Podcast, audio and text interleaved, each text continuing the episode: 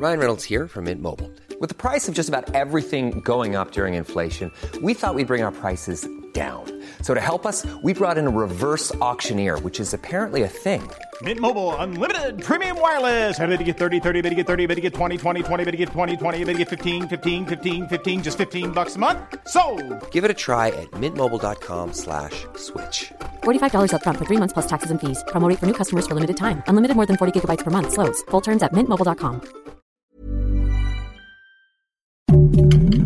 Heraldo Podcast, un lugar para tus oídos.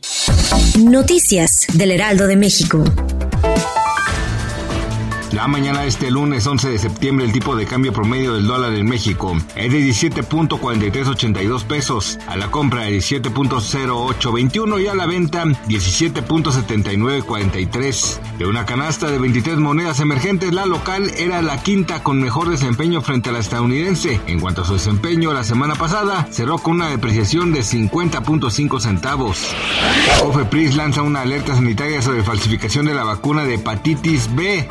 Se trata de Provivac B, ya que no cuenta con autorización sanitaria. Se recomienda evitar su distribución y suministro, debido a que representa un riesgo a la población por no conocerse su eficacia y seguridad. Además, Cofepris anunció que de identificar su venta o distribución es necesario levantar un reporte en línea. Un joven futbolista de nacionalidad colombiana se encuentra gravemente herido después de recibir una golpiza tras meter el gol al equipo contrario en un partido de fútbol. El joven de 22 años de edad, es miembro de un equipo de tercera división y familiares aseguran que es un gran aficionado, motivo por el cual tuvo que salir de su país para despegar su carrera. Gracias a testigos, este crimen quedó documentado en video. Los hechos ocurrieron el pasado jueves 7 de septiembre en Texcoco, Estado de México. El pasado domingo 10 de septiembre se llevó a cabo la gran final de Masterchef Celebrity 2023, teniendo como finalistas a Francisco Palencia, Eduardo Capetillo Jr. e Irma Miranda, siendo esta última la cocinera con mejor desempeño durante la temporada y ganadora del reality show.